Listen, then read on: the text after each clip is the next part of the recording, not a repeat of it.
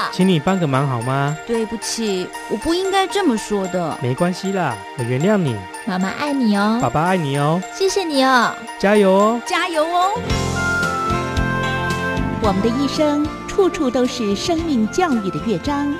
生命教育不是用教的，而是要让每一个人用心慢慢去体会生命的价值与意义，让生命感动生命，用爱传播爱，建立活泼进取的人生观，让爱流动。本节目是由德荣社会福利基金会、佳音广播电台联合制作，廖伟凡主持，欢迎收听。Hello，朋友们，大家好，非常的欢迎您接受阳光美少男廖伟凡的邀请，来到我们今天节目的现场啊。其实啊，今年呢、除了在年初的时候呢，稍微有一点点的给他有一点冷冷的感觉哈啊，当然了，也创下了历史啊，在台湾竟然下很多地方没有下过雪的地方都下雪了。可是你知道这更糟糕，那么冷，然后接下来台湾就越来越热，越来越热，越来越热。嗯，家里面有个小朋友。那其实鼻子严重的过敏，大家去看医生。那医生就告诉他是告诉他说，那你已经吃了那么多的药，那鼻子的过敏的喷剂也喷了那么多，没有效，对不对哈？那有两个原因。那第一个呢，就是你的体质要被做一些改变，所以呢，你爸爸带你来看中医，好，所以你要吃中药试试看。那第二个呢，就是你不管吃任何东西呢，那如果尤其是吃中药，你绝对不能够碰冰的东西，再热的天你都不能够碰冰的东西。你只要一碰冰的东西呢，它就引起你的过敏的反应，所以呢，你的鼻子就永远都不会好。记住了吗？记住。然后回家呢，就真的耐着性子呢，吃了一个月的中药。哎，那个中医呢，还真是把鼻子调整的非常的好。那接下来呢，有一天我一开门突然回家的时候呢，因为那个小朋友是家里面，呃，是呃，就是我照顾的一个孩子了啊。然后呢，我就看到他突然把手上的冰棒呢丢在地上，然后呢，我说赶快捡起来，因为呢，冰棒丢在地上会引来非常多的蚂蚁，因为他吓了一跳，我突然进来，那你就知道，各位收音机前面的朋友，人是一种非常奇怪的动物，不管年纪大年纪小。我当时吸了一口气，我没有骂他，我只是说你把地上给我整理干净。那我就跟这个孩子讲呢，我说鼻子好不好是由你自己来决定，不好哦，就说你知道你吃药变好了，那症状好了几天之后呢，你必须要维持，你才会慢慢的变得更好啊。那所以你现在一吃冰呢，接下来很可能你就会怎样怎样怎样。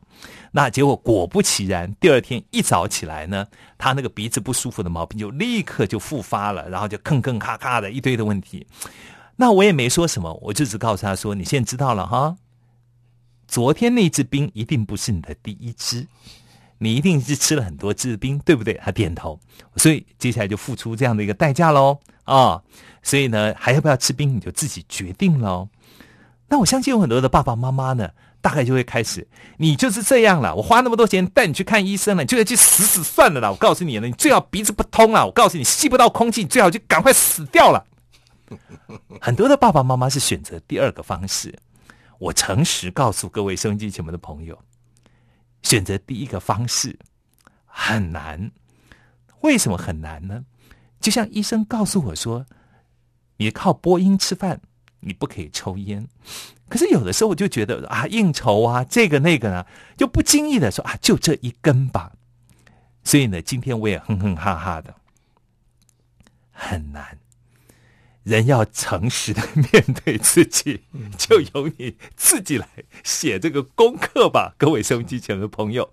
当你自己写这个功课都很难的时候，你就拜托你就选第一个方法。来面对你的孩子，他会比较有感觉的，好不好啊？我们来听歌，待会在音乐之后回到节目的现场。呃，按照节目的往例，每一次进到这个地方，就要来到我们的生命教育课程的时间，不是要跟你上生命教育课程，而是让你来听听看生命教育课程是怎么样来帮助你的孩子。待会在音乐之后回到节目的现场，我们再聊。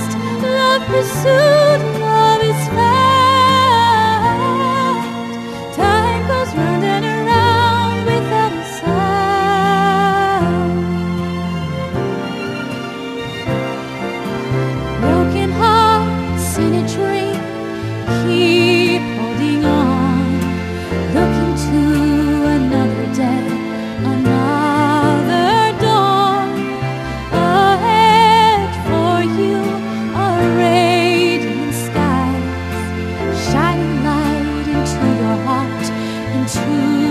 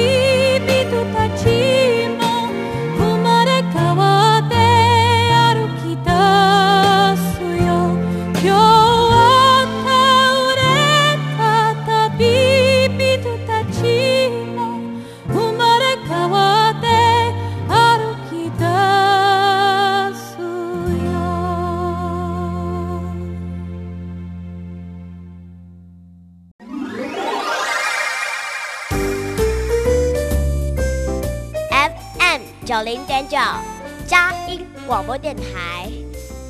Hello，谢谢你，廖伟凡叔叔制作主持。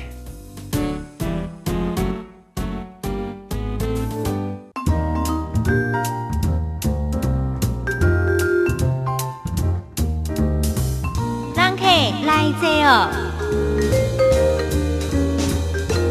阳光美少男的会客室。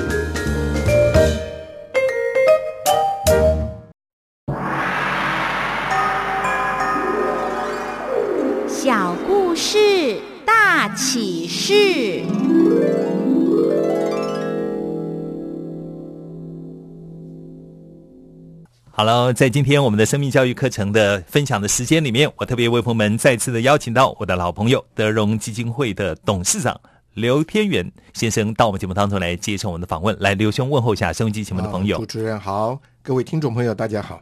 不容易哈。我刚刚讲的故事，你觉得吗？不容易，对不对哈？真的不容易，很不容易啊很！不容易。我们都知道不可以吃冰，但是就是不得不吃。哎，但是你要教孩子能够忍耐也不容易。我们做不到的事情，我们要求别人好顺呢、嗯哼，哎对不对哈？哎，能够包容人，能够让他有思考的空间，嗯那这个对孩子的成长是非常有帮助的。他必须自己决定了。嗯哼，他必须自己决定。嗯哼不，你让他自己去感觉嘛。，对，因为你规定他，他有时候他就是这样的，对对不对？你逼迫他也没有办法。所以你知道，面对孩子的功课，我在学校做生命教生命教育课程，我自己把生命教育课程很多把它编撰起来。嗯哼，那我到学校去做亲子教育的分享的时候呢，嗯我就讲说啊，爸爸妈妈你要相信一件事情啊，嗯哼，坏竹是不会出好笋的啊。当你呢不断的在骂孩子的功课好不好的时候呢，你要先想想你自己的功课好不好，这是第一个。还有就是呢，你如果自己的功课很好，不一定隔壁配合你生孩子的那个人的数学就一定很好。你说的一点都不错。所以呃，我们好难哦。嗯哼，我们不，我我们常常是喜欢用自己的价值、自己的标准去要求别人。是，父母常常把自己的期盼都放在孩子身上，有时候自己做不到，就让孩子来做自己的梦。那这个孩子真的很辛苦。想想看，我们都有自己的喜好、自己的期盼。如果说我们都来满足爸爸妈妈，你看我们这个生活怎么过？嗯，所以真的是，呃，需要体会。哎，然后你在照顾孩子的时候，你就有一个弹性的空间了。比较有弹性的空间啊。呃，今天呢，呃，您来到节目的现场呢，要来跟我们分享是生命教育课程当中的这个叫做“万花筒人生哎，对不对？哈。也是很有趣的”，很有趣啊。嗯。万花筒本来就是一个好特别的的的的一个一个游戏吧，哎，是一个个玩具，一个玩具也算是一个游戏。嗯哼，我记得我大概小学大概五六年级的时候哦，嗯。我才第一次看过万花筒哦。嗯哼，因为你知道，在那个比较物质缺乏的年代里面是没有的哈不。错。这一讲就四十多年前，不是四十多年前，我都不是四十多年前，我是五十多年前的往，我的妈呀！Oh my god，那真是 Oh my god，哈将近五十年前的往事了啊！是，是那是第一次看到万花筒啊！嗯哼，万花筒人生是谈什么？谈到我们人生这么的亮丽吗？这个万花筒啊，它是一个非常有趣的玩具啊。表面看起来一点都不出色，只是一个圆圆的纸筒，对不对？那也没有什么特别，它也不是非常有价值的东西。但是把你你把眼睛啊对到那个桶的那个镜头里面，往外一看，通常一看的人都不会立刻把它拿开，嗯哼，因为哇，缤纷色彩，你没办法去想。但是你手稍微一动，马上它的花样又完全的改变。嗯而且你永远回不去另外原来的样子。它就一直在改变嘛。嗯哼，所以这叫万花筒。嗯哼，但是啊，我们今天主要提到这个万花筒的人生，就给所有的孩子们或者我们这些做父母的能够了解，这个我们做父母的最大的一个困难，特别像今天我们少子化，我们都盼望我们每一个孩子啊都得到最好的待遇，嗯哼，得到最好的关怀啊，有最好的呃物资供应啊，一切都包括包含在孩子身上，不希望孩子受任何一点的委屈或者难处。像我们孩子，我们做孩子的时候，整个的社会是缺乏的。但是今天呢，每一个父母都是希望孩子毫无缺乏。那这个东西呢，呃造成很多孩子啊缺少一个万花筒似的呃人生来发展。什么意思呢？你知道这个万花筒里面你喜欢的是什么呢？你喜欢红色，你喜欢绿色，啊，喜欢美丽的颜色。若是万花筒里面只有这几个颜色，它不会构成万花筒。你去看万花筒里面啊，什么颜色都有。可能你最讨厌的黑色，可能你最讨厌的紫色，哇，那个颜色不是你所喜欢的，但是它都要在里面。所以人生是这样啊，不是一切的美好堆积在一个人身上，人就会幸福。人要起起落落，对不对？有早上，有晚上，有晴天，有阴天，这个对我们都有非常大的益处。人生它是需要经历很多的层面，才能叫一个人得到合适的成长。嗯哼。这就指的万花筒的人生。哎，真的哎！如果我特别像我特别喜欢，有一点那个怎么讲，太阳的黄嗯嗯嗯，啊，就是那种亮亮的黄的颜色。有点耀眼。哎，那可是如果里面通通都是黄的那种耀眼的黄，那万花筒会变得很恐怖哎！我发觉对 所以万花筒它是多色的嘛。它多色的哈。像我就很不喜欢黑色的嗯颜色，因为我觉得黑色衣服看起来就是阴沉沉的。我曾经喜欢过了，现在不喜欢啊。可是可是万花筒里面它就是有黑色啊不。错，嗯哼，就是万花筒里面说全是黑色也不行啊，嗯哼，它就是所有的东西都要用。我们用万花筒的人生，其实在中国的哲学里面也都有这个观念嘛。啊，呃，这个其实寒冬并不见得不好，因为什么呢？你要梅花的话，它就要越冷，开得越好，对不对？盛夏。你说哇，真的不好。但是若是呃没有那么呃炙热的太阳，西瓜永远不会好吃。它它这个多面性的人生啊，是人呢、丰富，人呢呃宽阔，人呢是多元的丰富会集合在人身上，这个人需要去面对。嗯哼，嗯哼。所以呃，在万花筒人生里面，那当这样的一个还算是一个蛮大的一个道理哦，嗯哼，那我就开始好奇了啊。呃，生命教育课程呢是摆在比较国高中生或者是我小学的学生的这课堂里面，我们暂且跳过小学生吧。国高中学生，我们进到课堂里面，哦，这么大的一个人生的大道理，嗯哼，我们很难跟孩子说过来坐到爸爸的腿上。我告诉你，人生就像万花筒，孩子就会开始 就就困起啊了哈。对那你们怎么样来带动这样的一个话题呢？其实啊，我们在上这些课程的时候，都不是讲道理。现在我们做这个广播节目，我会把一些原理或者一些原则、这些道理啊，我们来谈一谈。事实上，我们去上课的时候，它是用很多的活动啊，让很多的呃这个这个或者短短的故事，让启发他们 啊了解哇，原来人生的多元化啊，人呢、若是只单一过你自己要的生活，你是最缺乏的。嗯哼，很多时候人都是要面对很多害怕或者你自己不可及的事情，或者低潮的时候，哎，或者低潮的时候，你会发现哇，没有低潮，你真的不懂得快乐，真正的快乐，听笑话的快乐，哈哈一笑，明天什么东西都忘光了。嗯哼，但是你经过一些事情，那些带来的喜悦却是长久存在你的心里。所以我们就慢慢用很多的故事，用很多的活动啊，让他们能够体会，原来其实很多的事情并不是不好。比方说，我们呃有有一个时候，就给孩子们上课的时候，就给他们一个一个小，去预备一些那个塑胶的那个盒子，嗯哼，嗯哼，就是像装鱼啊、装那个什么的盒子，嗯我们给孩子分成好几个组。我说这次啊，我们来呃学习种一点东西，种点菜。那孩子们也很有兴趣，因为分组有课程，又不要上课，只要做一点呢，然后他们就去备土，放在那个盒子里面，然后我们就给他们一点白菜的种子啊，或者各种菠菜的种子啊，给他们，他们去弄。这一搞差不多就要呃两个月，然后他们去弄。哇，在弄这些过程的时候，他们欢天喜地，天天去浇水，看看到底有没有长出来。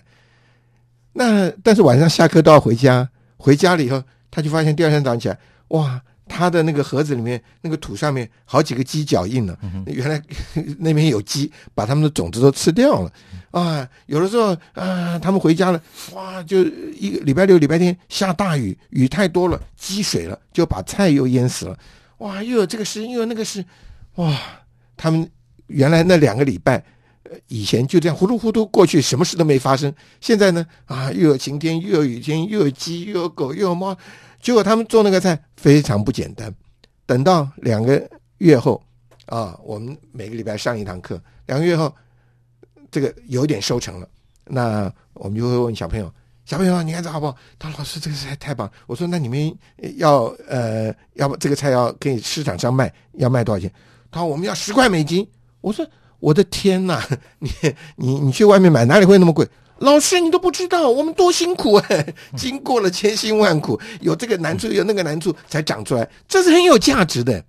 你看啊、哦，连一个蔬菜的成长，有晴有雨啊，有这个 早上有晚上有鸡吃，有这个呃盐水，那这一个都让他的菜有更高的价值。孩子慢慢就发现，夹东西种进去，你就天天睡觉，过了三个月，过了两个月，你就收成了，那个东西你都不会珍惜的。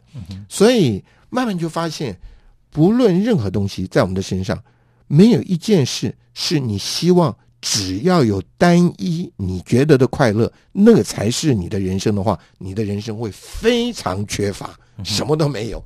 那各种的情形临到这孩子的时候，孩子会发现人生有价值。嗯哼，这个是蛮有趣的。那个孩子，我觉得有时候你讲道理真的没有用，他自己做的，他就觉得我这个有价值。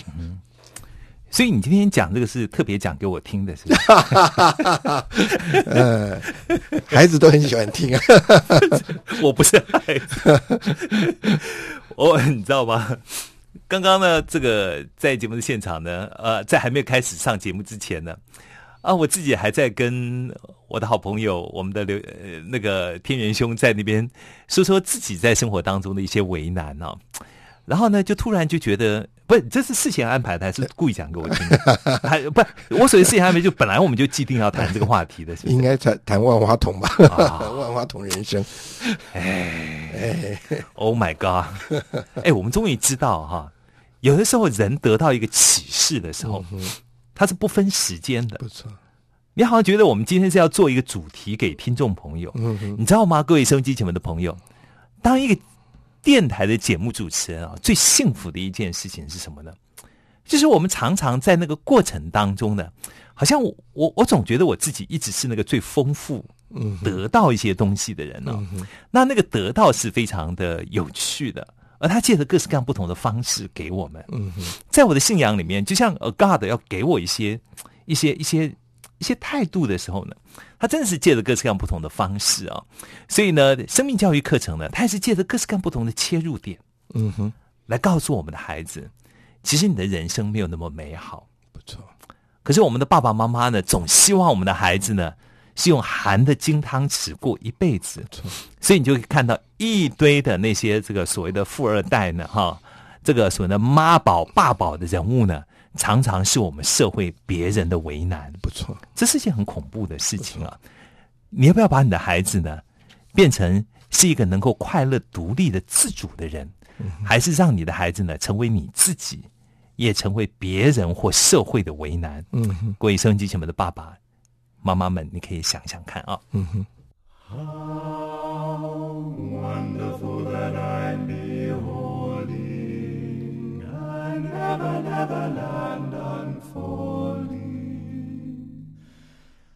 As we polish up the stars and mountains we move. In a place where all the pleasures we will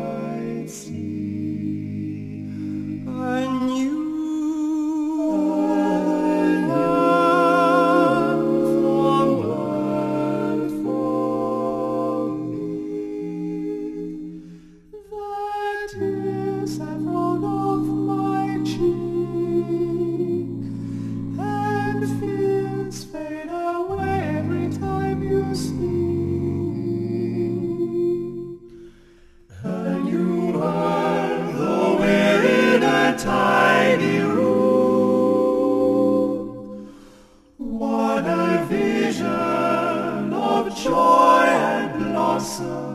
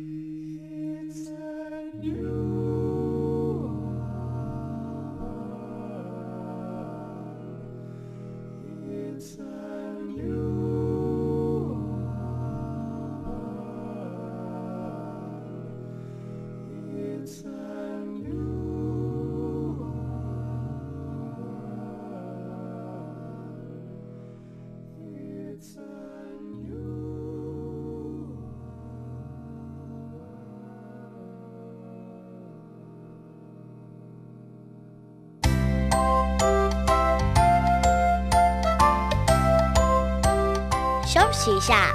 Hello，谢谢你，廖伟凡叔叔马上回来哦。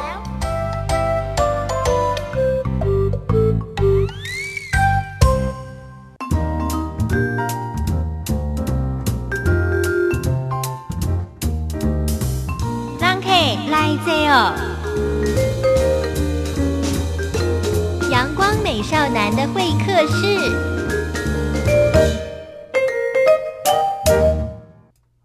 非常的欢迎您继续回到阳光美少男刁伟凡的会客室当中啊。今天呢，我们这一段节目的时间呢，按照节目的往例呢，我们要安排的是我们的生命教育课程。透过生命教育课程的这些老师呢，来到我们节目当中呢，跟所有在收音机前面的爸爸妈妈来谈谈你怎么样面对你的孩子。嗯，你其实其实我觉得不只是面对孩子哦，其实我觉得有很多的爸爸妈妈，其实你自己就落在这样的一个光景里面啊。我不是说你哦，我都很诚实啊，各位收音机前面的朋友啊，我常常就诚实的在我的节目里面，我就诚实的说，我也落在那个很为难的光景里面啊。人都会落在那个为难的光景里面啊。人生一定要有起伏才美好啊。可是呢，有很多的时候起是容易了哈，一壶 就完了。然后有人讲说啊，这个一壶下去就盖草席了哈，那就恐怖了，对不对？对对对，所以这个我们其实不是只是让你接受逆境，哦，我们的主要的目的不是这个，而只是我们要有一个比较宽阔的心态，顺境、逆境，好的环境、不好的环境，其实只会让我们的生活多彩多姿，嗯哼，会让你觉得丰富。你想想看，若是一个地方只有白天没有晚上，你的日子会过过得好吗？啊，若是一个晚上一个地方只有晚上没有白天，日子会过得更好吗？嗯，我去过芬兰，那边非常的北边，那我去那边真的漂亮，那个环境真的漂亮，山啊水啊，真的山明水秀，哇，真是各方面那个环境好极了。但是在那个访问的过程中，人告诉我说，那个地方是全世界自杀率最高的。我说不可能，这么好的环境，这么漂亮的地方，哎，而且人民的收所得也很高啊，他怎么会这样呢？他说，因为有的时候白昼太长，几乎他们到了夏天的时候，有的时候都没有晚上了。嗯哼，那到了冬天的时候，几乎都没有白天了，而且它冬天呢非还非常长。嗯哼，我不能想象没有白天是什么。对我们在这种台湾这种亚热带的地方，我们觉得没有晚上没有白天，对对我们讲影响不是都很大。我们没有经过那个。他说，因为长期的没有太阳，或者长期的一直暴露在阳光之下，人都活得不好，嗯哼，人会忧郁，人会烦恼。所以，呃，不要以为只要活在夏威夷的海滩，你就会永远幸福快乐。不可能的，人是需要起伏的。我最近也是在这个 YouTube 上看到一些呃节目啊，这个看到一些短片，很感人。有一个男孩子，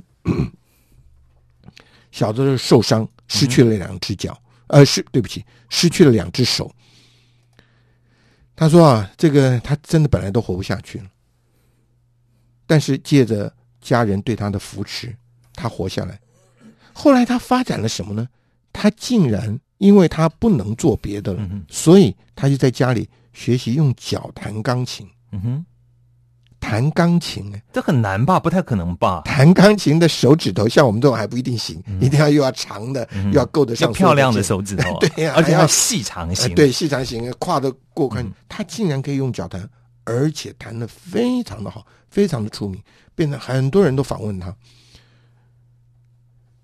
他真的也没有想到，因为他失去了手，脚可以发挥出这样的长，这个这个特质，让他的钢琴连真正一般用手弹琴的人都不见得比他弹得更好。嗯，我看那个节目的访问，我也是觉得这个孩子在受访问的时候，那种的自信，嗯哼，那种的把握，他他你不觉得他有骄傲，但是你觉得他很对自我的肯定性很高，因为什么？他接受了他人生的缺陷。嗯哼，另外一个也是一个小女孩，哇，他说妈妈带他出去的时候，她呃看到一个电线在地上，他手一抓，两个手就没有了，因为这个就烫那个电伤了，电伤了，完就两从胳膊都没有了。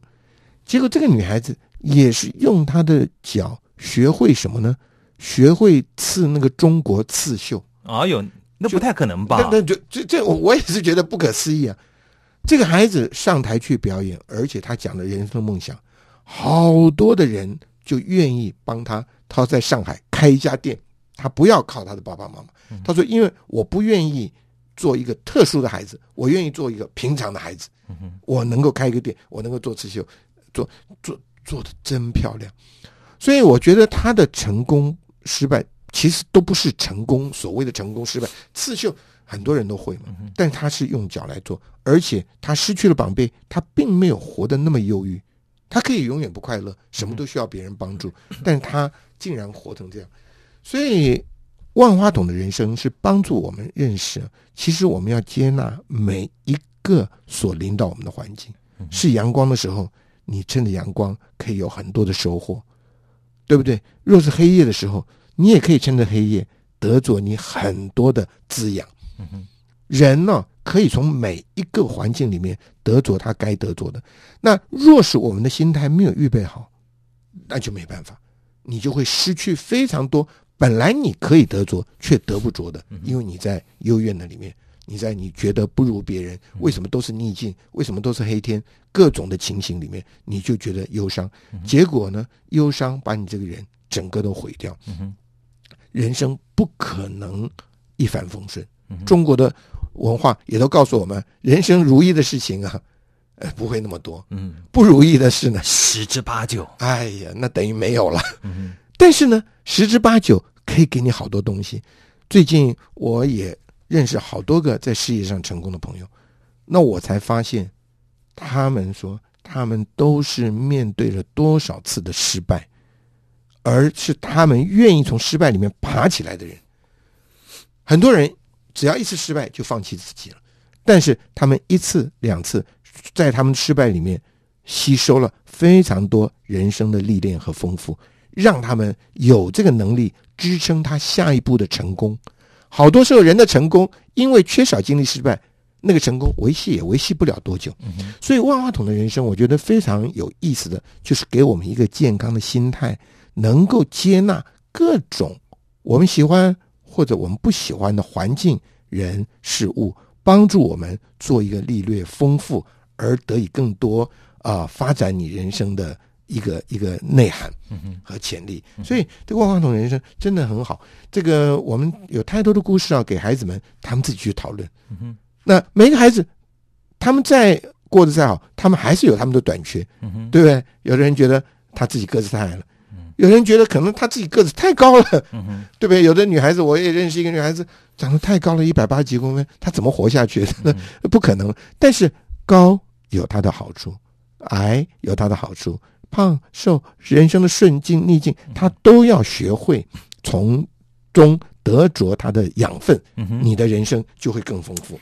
所以还是就是说看重自己，对不对？哈，不错。就是我觉得人生里面我们。就像我们不太容易看重自己，就像我们在前次节目里面我们讲到，嗯，我们容易看到自己的缺点，不错，不太容易看到自己的优点，不错。那我们容易看到自己人生的一点点困境的时候，我们就卡在那个地方了，会一直陷在那个地方，对不对啊？可是很奇怪哦，如果你把你的心思意念放在那个，人家讲就卡在那个地方的话呢？你就不会变成男神卡卡，你的人生就会卡卡在那个地方，不错，对不对？那那个就很恐怖哦，那个就真的非常恐怖。这其实都是在一念之间的。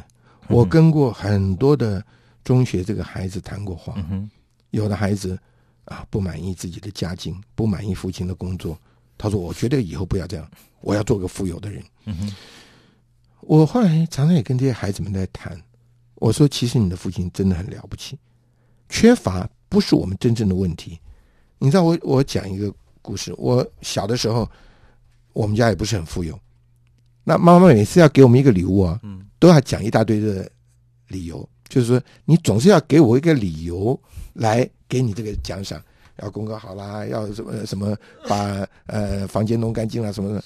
我说好多妈妈答应我的东西，到后来都没有给我，是因为我做不到啊。那但是呢？当我有孩子之后，我发现爸爸妈妈对我的孩子好到比我比我更好啊，他们要什么就给什么，我真的觉得很稀奇。我的孩子啊，去看看奶奶，哇，回来就有这个玩具，那个玩具，一个铁金刚啊，有那个小的时候他们是什么都流行什么，他们都哎，有我跟你讲，你还会翻脸哦！你给那么多干什么？那我怎么管孩子？对对不对？最妙的是，他回来玩那个最漂亮的玩具，完了没有一个礼拜，他就没兴趣了，嗯，就给弟弟无趣了。哎，就给弟弟了。弟弟在玩一个，孩子好好的铁金刚哎，我就发现他们丢在垃圾桶了。嗯哼，所以我真的觉得，孩子啊，若是他想要什么就拥有什么，很恐怖，他并不快乐。他不快乐哈。那好像没没有什么可快乐的事情。嗯我就跟那些孩子讲，我说，父亲若是给我们的不足，你若是看到一个好喜欢的东西，你没有办法拥有，你羡慕，那怎么办呢？可以把你的零用钱存起来。嗯哼，过年的时候，呃，什么叔叔叔啊、伯伯啊、啊、爷爷奶奶给你压岁钱的时候留起来，然后你累积累积，可能累积了一年，哇，可以买到你心爱的玩具，你永远珍惜它。哎，你知道吗？我人生大概我的花钱的休闲的生活里面，嗯我喜欢用钱去嗯去才能够达到的休闲，嗯那就是看电影嗯啊。但我喜欢呃我我比较少看好莱坞的那种什么院线片电影的，嗯我常常去呃长春路的某个戏院看嗯各个国家不同的有嗯人家所谓的艺术电影，我喜欢看电影。小的时候我记得两块钱，都五十多年前的哇，两块好的，不可能，就没有钱呢、嗯要搞好久才能够看到一次电影。嗯后来我记得到我高中的时候，大概就是要九块十块，嗯你都还是一样一直搞搞搞搞搞好久看一次电影。嗯那可是呢，你就很少有机会看电影。嗯那可能我的细胞里面就真的很喜欢看戏。嗯读书的时候，一个老师带领我们怎么去欣赏电影啊。嗯然后呢，你你知道，就是就像您刚刚讲到，所以现在我我我大概花个两百块、三百块看一场电影啊，好像就可以把生活当中所有的那些烦恼的事情丢在一边都可以先丢在一边。一部好看的电影出来之后，就觉得自己有无限的快乐啊！嗯哎，就是我们我们就发现，真的印证了那句话：各位收音机前面的爸爸妈妈，还有各位好朋友，太容易得到的，我们通通不珍惜啊一啊，点都不错。一点都不珍惜啊！所以我觉得有一句话，小的时候我常常听人家这样讲，我觉得还真对啊。嗯他说：“儿子呢，一定要照穷的养，啊男孩才会有出息啊啊。所以呢，你给的越多，他就越不珍惜，他又觉得理所当然不。不给的时候呢，毛病就多啊，祸就闯得大，好不好？I have seen the high morn, heard his song up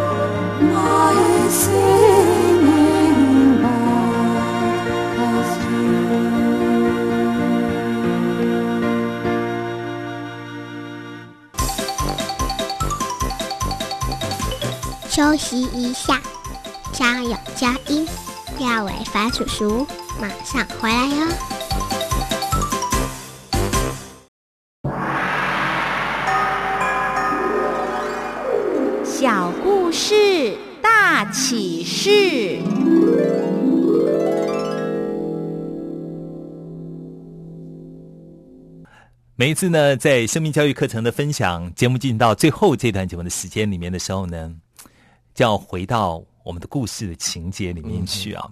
我相信每一段的，包括这个万花筒的人生，每一段的生命教育课程，好像总是会这么多的学生嘛，这么多的这样的一些回馈里面，总是有一些值得分享的故事啊，放在我们节目当中。我们来听听今天我们的天元兄要带来的故事。哎，有一个故事啊，真的很有趣，很有趣。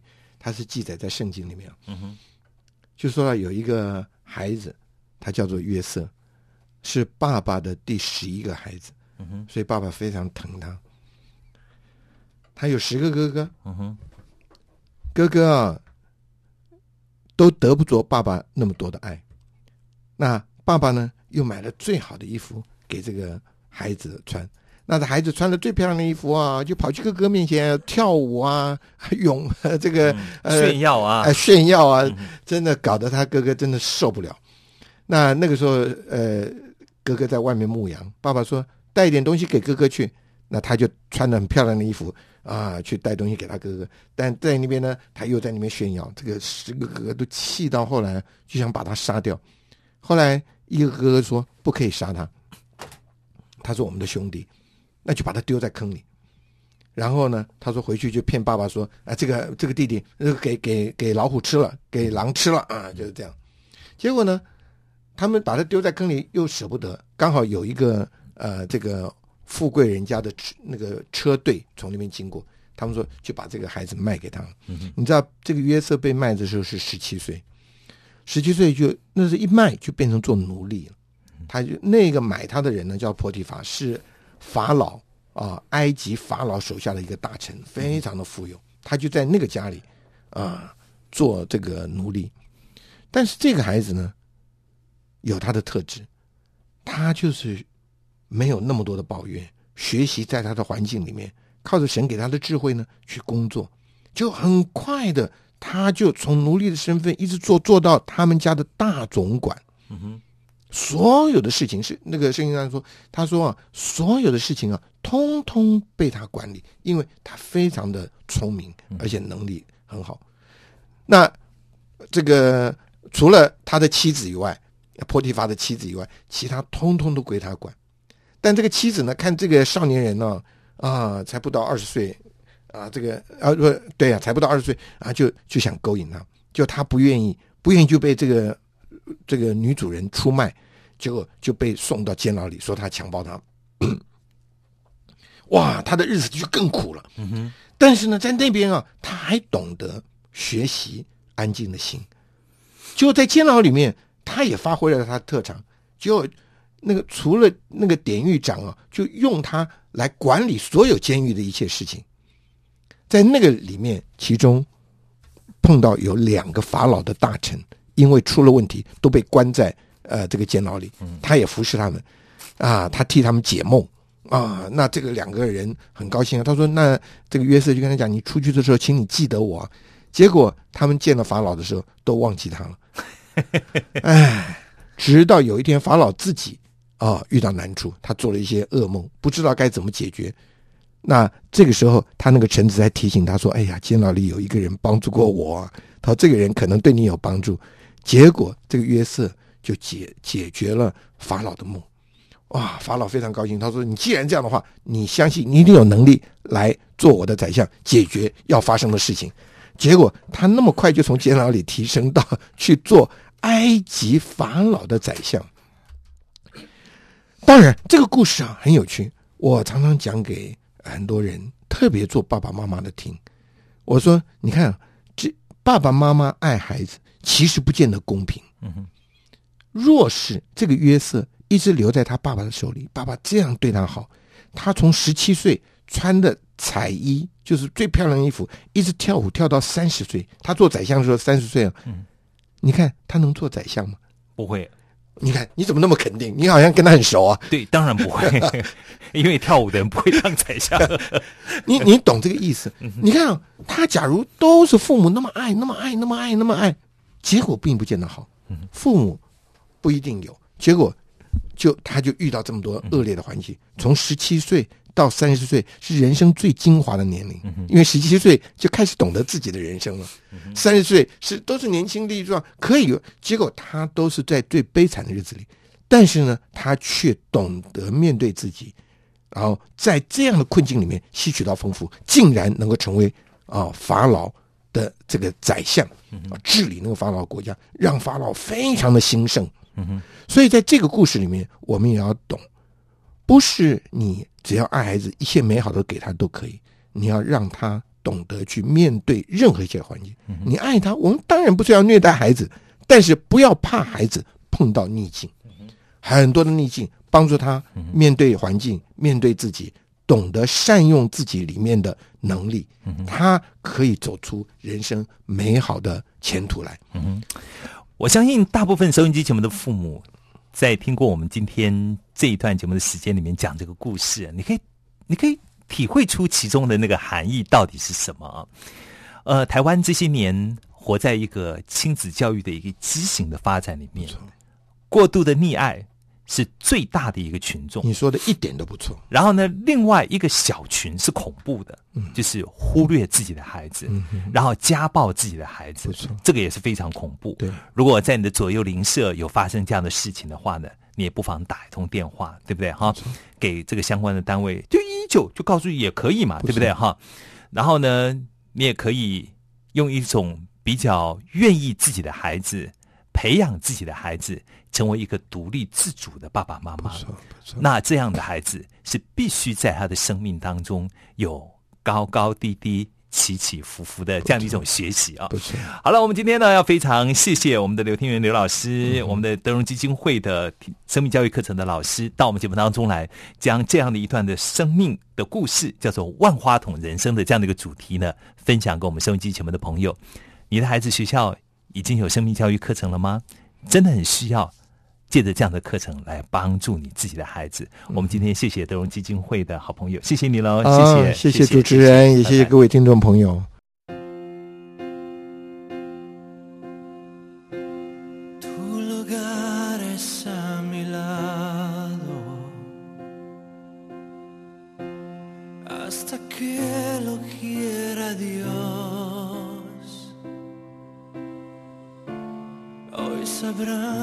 Cuánto te amo cuando por fin seamos dos. Y nunca estuve tan seguro de amar así sin condición.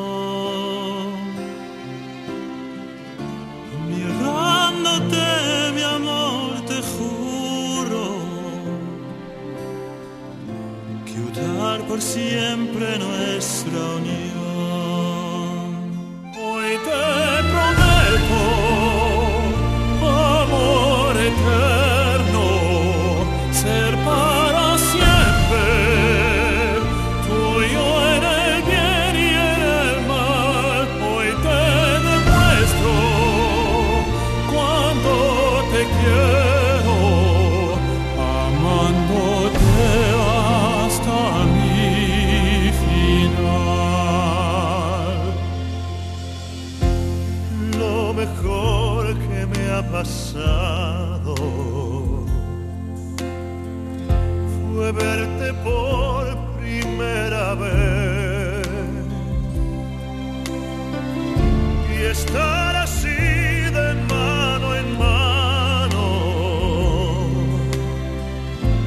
Es lo que amor siempre soñé. Hoy te